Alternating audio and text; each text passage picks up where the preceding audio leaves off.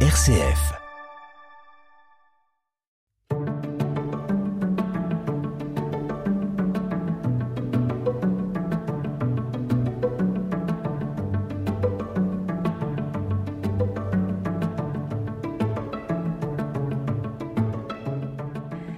Raccourcissent, les virus se développent et se transmettent plus facilement. La fatigue et le stress peuvent perturber notre santé mentale et physique.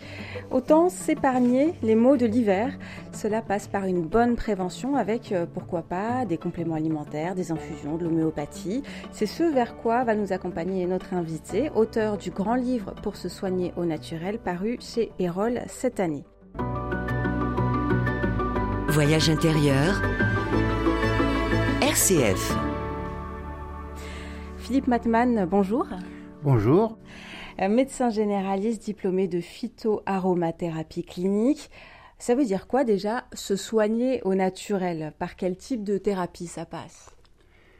Alors ça c'est une bonne question parce qu'en fait quand on parle de soins, euh, ce que j'ai dit d'ailleurs dans, l'introduction, c'est qu'il y a quand même deux aspects. Il y a l'aspect euh, diagnostique et l'aspect thérapeutique. Et je crois qu'il est important, dans un premier temps, euh, de rester médical, c'est-à-dire euh, de porter dans tous les cas un diagnostic. Euh, qu'il s'agisse d'une infection, bah, est-ce, qu'elle est bactérienne ou virale. Donc dans tous les cas, c'est important de porter un bon diagnostic. Et Donc d'aller chez son médecin? Chez son médecin, chez son thérapeute, chez son praticien de santé, quelqu'un qui est habilité, qui a une certaine notion médicale euh, parce qu'il ne faut pas passer à côté d'une erreur médicale. Donc là, ça fait appel à, je dirais, aux compétences de la personne que l'on consulte. Et ensuite, le soin va faire intervenir ce colloque particulier, ce, choix qu'on peut avoir, cette appétence particulière pour se soigner au naturel, que ce soit avec de la phyto, de l'aroma, de, l'oligo, enfin, toute cette panoplie, euh, je pourrais dire, d'interventions non médicamenteuses et médicamenteuses naturelles. Alors vous avez dit des mots là, phytothérapie, aromathérapie, c'est quoi les différences entre les deux déjà? Phyto, c'est plantes, donc c'est le soin par les, plantes. Euh, le soin par les plantes, c'est pas forcément un soin sans danger. Il faut connaître les, principes d'utilisation. Il, peut y avoir des, risques, donc il y a une certaine vigilance à avoir. Donc c'est toute la gamme d'utilisation des, des plantes de façon générale, que ce soit en tisane de façon simple, euh, que ce soit par le biais de compléments alimentaires, donc euh, une prescription. Euh, les laboratoires font très nombreux produits effectivement à base de plantes. il y a toute la gamme de toute la partie de ce qu'on appelle l'aromathérapie. Donc ça, ce sont vraiment des extraits de plantes, c'est des huiles essentielles. Et on va retenir que c'est surtout pour la pathologie aiguë. On va éviter d'utiliser les huiles essentielles au long cours, ou si on le fait, on va faire des pauses thérapeutiques. Il y a tout le domaine de la gémothérapie, c'est ce qu'on appelle les, bourgeons de plantes, d'accord, qui vont être utiles par exemple dans certaines pour les enfants, pour les femmes enceintes, allaitantes, parce qu'il y a une relative sécurité d'emploi. Il y a tout le domaine de l'homéopathie, d'accord, et donc ça c'est une science un peu différente. En, cours de, de phytoaromathérapie, euh, un enseignant nous disait que la grande différence entre la l'homéopathie, les huiles essentielles, euh, c'est la chimie et la physique. C'est-à-dire que l'homéopathie, on prend un gramme de produit que l'on dilue dans tous les océans et on va les dynamiser. Donc il va y avoir une, activité physique que l'on ne connaît pas trop, que l'on n'a pas encore expérimenté, d'accord, mais qui peut être utile et efficace chez certains. Il y a tout le domaine des huiles essentielles qui est de la chimie pure.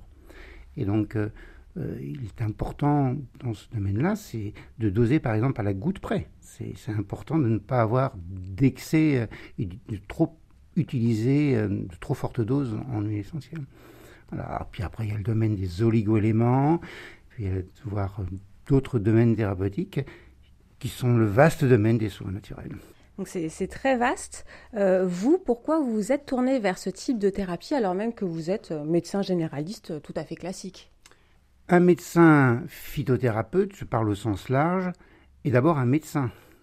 Donc il va faire un diagnostic. Et ce que j'apprécie dans ce genre de thérapeutique, c'est que euh, on va utiliser plusieurs cordes à son arc en quelque sorte. dans certains cas, on ne peut pas faire autrement que un antibiotique. Je veux dire, ça serait euh, face à une otite purulente chez un enfant, on ne peut pas ne pas utiliser en tant que médecin un antibiotique. Par contre, donner des soins au naturel euh, pour une angine qui est dans la majorité des cas virales, ou pour par exemple aborder tout le domaine de la grande prévention, euh, là, le soin naturel est absolument remarquable. Oui, vous êtes médecin généraliste depuis plus de 30 ans. Euh, le regard des médecins euh, vis-à-vis des, pratiques alternatives, est-ce qu'il a changé, évolué avec le temps Et si oui, dans quel sens, d'après vous? Peut-être. alors j'ai réfléchi sur le terme alternatif. Je, préfère utiliser, je crois ce qu'on a utilisé en dernière page, le terme de soutien. Mhm. C'est-à-dire que Parfois, effectivement, le médecine, le soin naturel peut être une alternative, mais de première intention. Et euh, au lieu d'utiliser tout de suite un médicament chimique, quoique chimique soit pas un terme absolument exact, parce que quand on utilise millepertuis, ça a une action chimique. Donc euh, chimique, mais euh, je dirais industriel ou sous fin d'un médicament comme une benzodiazépine. Donc c'est une alternative de premier secours. Euh, dans d'autres cas, par exemple, euh, je pense à quelqu'un de ma, famille, par exemple, qui a un cancer du sein, qui a une chimiothérapie. C'est pas un soin alternatif, là, ça va être un soin de soutien. C'est-à-dire comment donner, par exemple, du desmodium pour protéger le foie, comment donner des huiles essentielles pour euh, protéger la peau en cas de, radiothérapie. Donc tout ça, ça va être un soin de soutien, c'est un soin complémentaire. Et donc c'est vrai que cette position, je dirais, de médicale avec une certaine hauteur qui permet de, de, de savoir et d'utiliser à la fois le, euh, les soins classiques médicaux et l'autre soin permet de faire un choix dans la meilleure utilisation possible dans pour un cas donné. Comment vous avez conçu, Philippe Matman, euh, le grand livre pour se soigner au naturel euh, il, il, est bah, classifié comment? Bah, Je dois dire que c'est un peu le livre que j'aurais aimé avoir quand j'étais étudiant en médecine. Euh, très tôt, je me suis intéressé à ce type de, soins. Mes, mes grands-parents qui étaient volontiers, qui étaient à la campagne, qui utilisaient volontiers ce, type de, médecine. J'ai beaucoup lu, j'ai fait une formation en médecine au naturel et, je veux dire, avec l'expérience, je me suis dit qu'avoir un livre qui soit une aide pour la prescription, pour moi, m'a semblé très, très, très utile. Euh, et je l'ai conçu de cette manière-là pour que ça soit à la fois utile pour un, pour un étudiant en médecine, pour un, pour un thérapeute, mais, également pour, euh, je dirais, pour, euh, pour vous, pour chacun, euh, avec la difficulté de trouver un médecin, avoir peut-être une réponse de premier recours, ça peut être utile.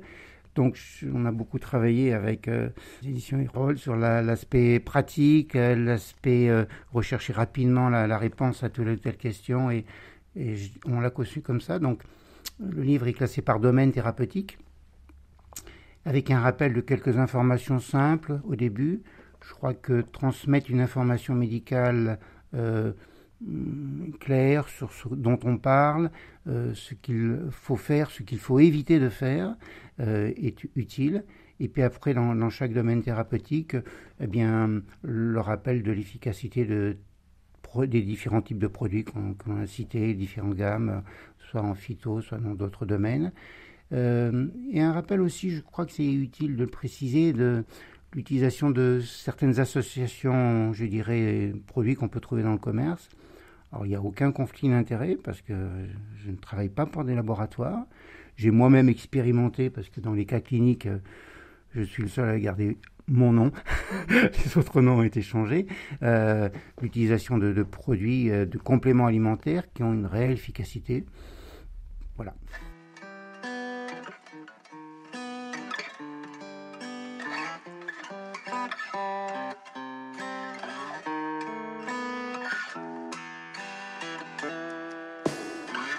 Posté devant la fenêtre, je guette les âmes esselées à la faveur de l'automne. Posté devant la fenêtre, je regrette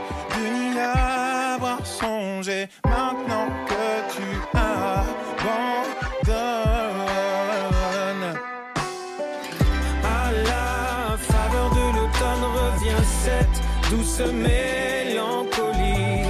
Un, deux, trois qui est un peu comme on fredonne de vieilles mélodies. Privé de j'attends que tu daignes m'appeler, que tu te décides enfin.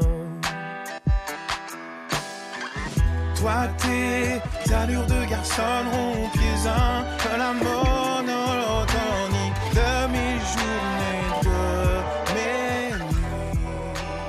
Voyage intérieur, Marie-Charlotte Laudier. Alors passons au, au pratico-pratique. Dans la deuxième partie de cette émission, Philippe Matman, c'est ce que donc vous avez voulu mettre en œuvre avec ce, ce grand livre pour se soigner au naturel euh, paru euh, chez Erol. Donc comment euh, bah, stimuler ses défenses immunitaires avant l'hiver euh, Quel type de cure À partir de quand? Ça passe par une bonne hygiène de vie, évidemment. Ça passe avant même de prendre des médicaments par une bonne alimentation. Euh, je veux dire, si on a une alimentation défectueuse, on va pas les, les rouages de défense du corps euh, ne vont pas permettre une, une défense alimentaire, hein, euh, et immunitaire. Euh, ça passe par des cures, effectivement, de, de, de, de- drainage, par exemple. Moi, je fais régulièrement et classiquement des cures de drainage euh, à chaque changement de, de, de, de saison. Qu'est-ce que ça signifie cure de drainage? Ah, ah, alors ça, c'est une, je dirais une médecine ancienne en quelque sorte, mais on, dit par exemple euh, stimuler le, euh, permettre au, au foie d'être euh, plus efficace, par exemple, dans le fait de prendre euh, des produits comme le, le, radis noir, enfin bref, euh, qui sont cités dans, dans, le livre, va permettre de, stimuler l'efficacité et, donc l'efficience de, du, corps, que ce soit le, foie, le rein, la peau, les, les émonctoires en quelque sorte. Faire des cures de, de, sève de bouleau, par exemple, c'est un exemple. hein. Donc c'est ce que vous, vous préconisez à vos patients avant l'hiver, euh, quand vous savez un peu à quoi ils peuvent être sensibles régulièrement. Par exemple, comment se prémunir contre un rhume Prendre un mouchoir. Avant. C'est- la prévention. Alors, il y a plusieurs, euh, je dirais, est-ce que l'on parle d'un enfant? Est-ce qu'on parle d'un adulte? Est-ce qu'on parle d'une femme enceinte, allaitante? Donc, le- le- il y a plein de possibilités thérapeutiques. Et, et ce choix est, est fonction également de la personne. Certains seront, préféreront prendre, par exemple, de- un traitement préventif par, euh, par en, en homéopathie.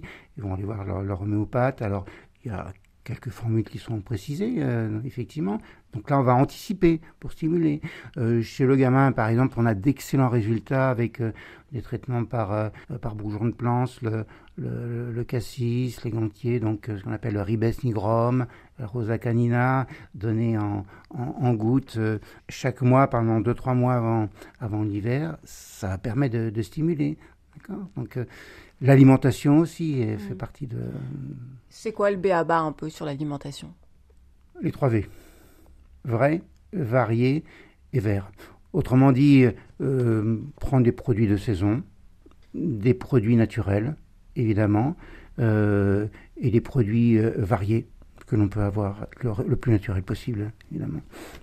Comment se prémunir et lutter contre la fatigue qui gagne souvent l'hiver avec les jours qui raccourcissent? Je crois que la première des choses, c'est de bien dormir. hein.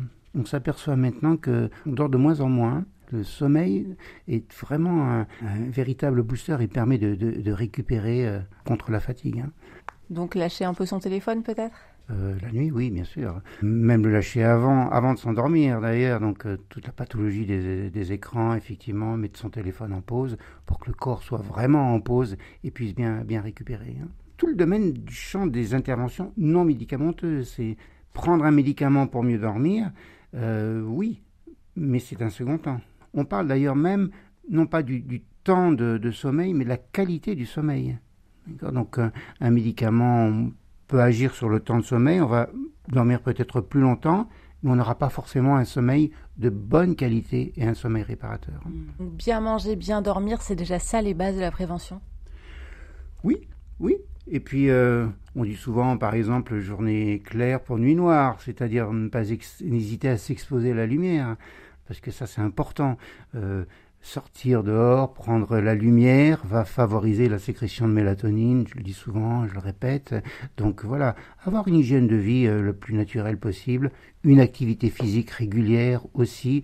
Euh, voilà, c'est notre corps, c'est comme une grande horloge. Il y a plein de mécanismes à l'intérieur, plein de, de rouages, et il faut intervenir sur chacun de, de ces rouages. Et justement, hein, les, les heures de soleil sont de plus en plus réduites. Euh, Est-ce que vous pouvez nous rappeler l'importance de la vitamine D et où la trouver l'hiver? La vitamine D, certes, est importante, c'est pas la seule chose. L'excès de vitamine D aussi est dangereux. Donc, il faut savoir euh, connaître le bon dosage. D'accord? Donc, la vitamine D, on peut la trouver effectivement dans, dans l'alimentation. Euh, on peut avoir, et donc la première des choses, c'est d'avoir une alimentation naturelle avec euh, les, les poissons froids des, des mers froides, par exemple, certes. On va avoir besoin l'hiver quand même d'une supplémentation. Le dosage habituel recommandé, c'est de peut-être en hiver de 1500 à 2000 unités par jour, unités internationales. Donc ça, c'est la notion à retenir. Il faut éviter d'en prendre de trop. L'excès dans ce domaine euh, peut entraîner des, effets secondaires qui peuvent être, euh, qui peuvent être importants et graves. D'où l'importance dans ce domaine-là de, de savoir en fonction de, du produit que l'on utilise, quel est le, le bon dosage. L'huile de foie de morue, par exemple, c'est classique. Mais quel est le dosage journalier en unité internationale? Vous prenez, il y a différents bons produits au niveau vitamine D que vous pouvez utiliser à différents laboratoires naturels. Vous vérifierez, vous regarderez. Une goutte, le dosage unité internationale peut varier. Donc dans certains produits, il vous faudra trois gouttes. Pour d'autres, une seule goutte sera, utile et nécessaire. Donc voilà, commencer avec un, en plein hiver, euh, enfin commencer dès, octobre avec une supplémentation qui peut aller de 1500 à 2000 unités par jour, c'est un, bon réflexe effectivement. Et alors, une fois que le mal est là, euh, Philippe Matman, pour rester dans, des conseils pratico-pratiques par exemple, que faire contre le mal de gorge sans passer par euh, des médicaments?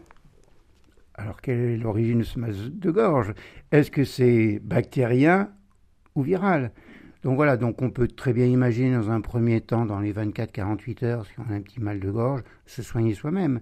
Si on a un mal de gorge, certains critères, par exemple, si on a une température à 39, euh, si on a très mal à la gorge, sans le nez qui coule, par exemple, cliniquement déjà, ça oriente vers une pathologie bactérienne. Donc on va voir son médecin, on fait un test diagnostic rapide, s'il est positif, on sera peut-être tenté d'utiliser un antibiotique. Je dirais tenté, on peut, on peut attendre 24-48 heures.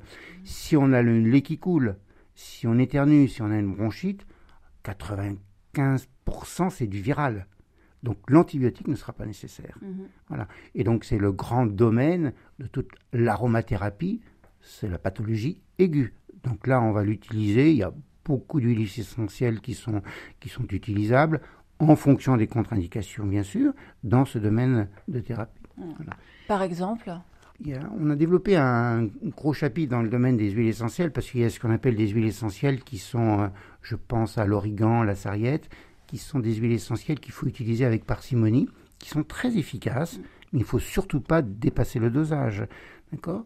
Vous avez classiquement le, le titri, qui est une huile essentielle remarquable, qu'on peut utiliser quasiment sans précaution, et puis un ensemble de troisième niveau d'huile essentielle, comme la lavande, comme le ravinsara, qu'on peut utiliser également sans, sans, précaution. Donc un mélange, une synergie de deux, trois, voire quatre huiles essentielles, pas plus, euh, c'est excellent. Donc, euh, si on a plutôt une, douleur, on va utiliser une huile essentielle antalgique.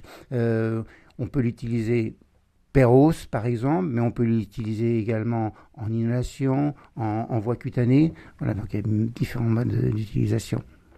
Des modes que vous précisez dans, dans, votre grand livre pour se soigner au naturel? Exact. Alors, on a travaillé sur ça. On a travaillé également sur les prescriptions qu'on peut avoir. Hein. La première des choses, par exemple, dans, dans ce domaine-là, je crois qu'il y a une ordonnance, c'est par exemple bah, arrêter de, de trop manger. faire une petite diète hydrique, une bonne tisane de, romarin, par exemple, de thym, euh, c'est la première des choses. Éviter de manger ce que l'on appelle des aliments pro-inflammatoires. Le lait, le, le sucre, c'est des aliments qui vont plutôt entraîner une réponse inflammatoire du corps. Donc, faire attention à ces aspects-là. Ensuite, euh, donc, les médicaments naturels, la phytothérapie, J'utilise beaucoup aussi le, le, cuivre en aigu, euh, c'est assez remarquable. Euh, C'est-à-dire, comment ça marche? Alors, le cuivre se présente, c'est un oligoélément, par exemple. Alors, ça peut se prendre sous forme de, de, petites pastilles ou ça peut se prendre sous forme d'oligoéléments, une à deux ampoules euh, en fonction de l'âge euh, sous la langue pendant 2-3 jours. Ça peut se prendre en mélange, par exemple, je me souviens dans les, les gros cas de, de, sinusite aiguë, on peut prendre des, des mélanges d'acti-soufre en ampoule avec euh, un mélange de, de de cuivre, par exemple. En lavage nasal, c'est très, très, très utile. Hein. C'est quoi un oligo-élément? Alors, c'est un élément du corps que l'on a dans le corps, mais qui se trouve à une très faible, un très faible dosage. Donc, classiquement. Le l'iode fait partie des oligoéléments, euh, le cuivre en, est, le magnésium aussi, même s'il se présente sous forme de complément alimentaire aussi.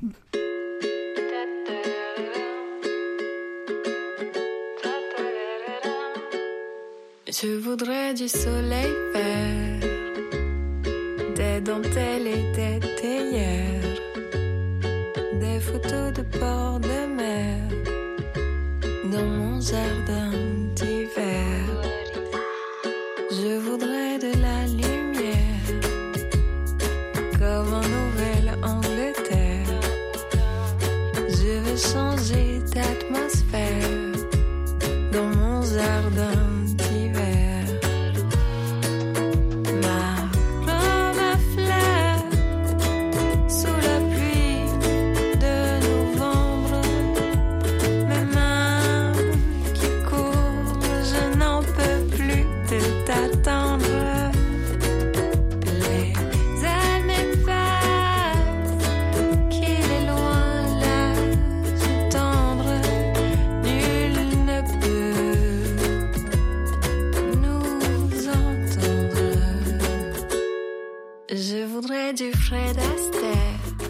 RCF, Voyage intérieur.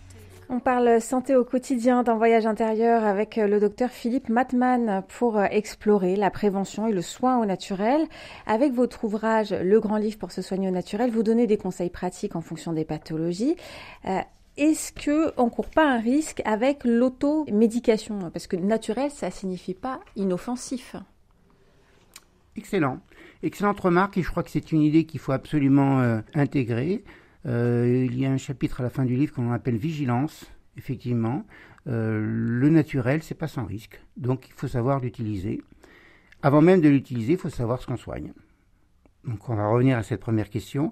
Qu'est-ce que je soigne? Quel est le diagnostic? Si le diagnostic est relativement bénin, pourquoi pas utiliser un, un soin naturel pour une angine, pour une pharyngite, pour une otite externe, par exemple, donc la pathologie aiguë pour une bronchite, qui est dans la majorité des cas virales, effectivement. Donc il y a d'excellents soins dans toute cette pathologie, que ce soit en, fumigation, en utilisation locale. On rappelle que les huiles essentielles, on ne les utilise pas pures, on les utilise toujours diluées avec une huile végétale.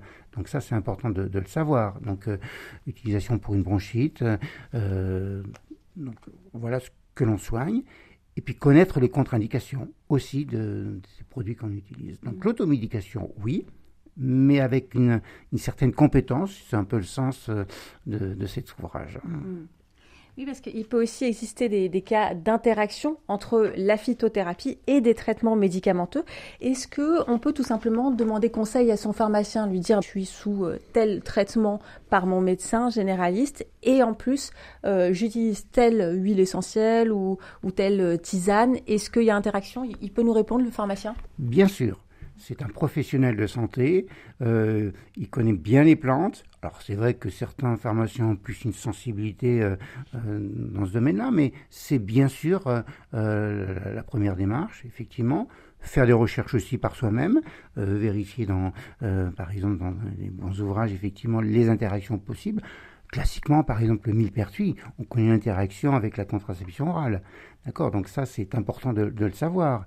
Euh, si on prend du millepertuis pour un stress, par exemple, passager, il faut savoir qu'il y a une forme de, photosensibilisation. Donc il peut y avoir des effets secondaires. Euh, c'est des traitements qui sont chimiques. Donc, qui peuvent perturber ce petit rouage, ce mécanisme euh, que l'on a dans, le corps. Donc, il est bien de connaître effectivement ces, ces interactions. J'ai rajouté aussi, je crois que c'est à la fin du livre, quand on va se faire opérer, il est bien de signaler à son anesthésiste effectivement les médicaments que l'on prend, parce qu'il peut y avoir une interférence avec effectivement l'anesthésie. Donc euh, il y a des médicaments qu'il nous faut absolument arrêter, euh, parfois jusqu'à une quinzaine de jours avant une intervention chirurgicale. Et il y a des publics aussi qui sont plus sensibles, euh, les enfants, les femmes allaitantes ou enceintes, les personnes âgées aussi peut-être. Quelles sont les, grandes précautions à prendre dans ces cas-là? On le dit euh, dans le début du livre, par définition, par, euh, voilà, on va éviter ces produits chez les femmes enceintes, chez les femmes allaitantes et chez les petits-enfants. Euh, on ne les utilise pas. On, on parle de l'aromathérapie. Hein, des, des huiles essentielles. C'est ça. Mmh. Alors, on peut utiliser d'autres d'autres aspects, effectivement. Alors, il y a certaines huiles essentielles qui peuvent être utilisées en, en olfaction. Je pense à la lavande fine, par exemple, chez les ou les hydrolats. C'est le, le, grand domaine, effectivement, d'utilisation de. C'est des huiles essentielles qui sont fortement diluées, effectivement, qu'on peut utiliser également chez les enfants. Donc, il y a plein d'indications, effectivement, dans les hydrolats. Euh, c'est le grand domaine de la gémothérapie, effectivement, traitement à base d'homéopathie, par exemple, ou le domaine de l'acupuncture, enfin bref, des domaines des interventions non médicamenteuses. Hein. Donc, vigilance, effectivement. Hein. Et alors là, donc, on est à la fin de, l'automne. Qu'est-ce que vous nous conseillez, Philippe Matman, pour bah, essayer de se prémunir contre voilà, ces petits mots qu'on va avoir pendant l'hiver, presque immanquablement, sinusite, etc. Qu'est-ce qu'on peut faire? Réfléchir à son hygiène de vie. Je crois que ça, c'est important. Euh, à son alimentation. Quelle mesure on peut la, revoir, effectivement. Euh, peut-être envisager un, traitement préventif. Je crois avoir fait effectivement euh, une petite entrée à la fin, donc une année au naturel. Voilà, comment en quelque sorte on peut utiliser une forme de, drainage du, corps euh, dès, le mois de septembre, effectivement, pour, euh, pour drainer son corps. Et puis ensuite, euh, certains compléments alimentaires à, utiliser. Euh, généralement, on les utilise en fonction du choix personnel trois semaines, on fait une pause thérapeutique et puis on fait ça sur une cure de 2-3 mois. Effectivement, il y a un calendrier à la fin du livre avec euh, les, les, cures euh, qu'on peut faire. Et vous faites aussi. Et vous, alors, est-ce que vous tombez malade, monsieur Matman Ça m'arrive, effectivement. On vieillit tous, hein, effectivement. Mais euh, on essaie de se soigner. Je crois que c'est important. J'aime bien dire à mes, patients, chacun est son propre médecin en quelque sorte. Donc il est important de rester attentif à sa façon de réagir. Et quand on voit que l'on a utilisé une certaine méthode thérapeutique qui, fonctionne, qui donne euh, bien des effets, il ben, ne faut pas, hésiter à la part, l'utiliser, pas forcément la partager, parce que l'autre ne va peut-être pas réagir de la même manière. Attention. Hein et nous étions avec le docteur Philippe Matman dans Voyage intérieur. Merci à vous d'y avoir participé. Je rappelle le titre de votre ouvrage, Le grand livre pour se soigner au naturel, avec des conseils pratiques en fonction de toutes sortes de pathologies, hein, des, des, verrues aux cystites, en passant par les entorses. Et merci à nos auditeurs et auditrices pour leur écoute. Une émission à retrouver sur rcf.fr.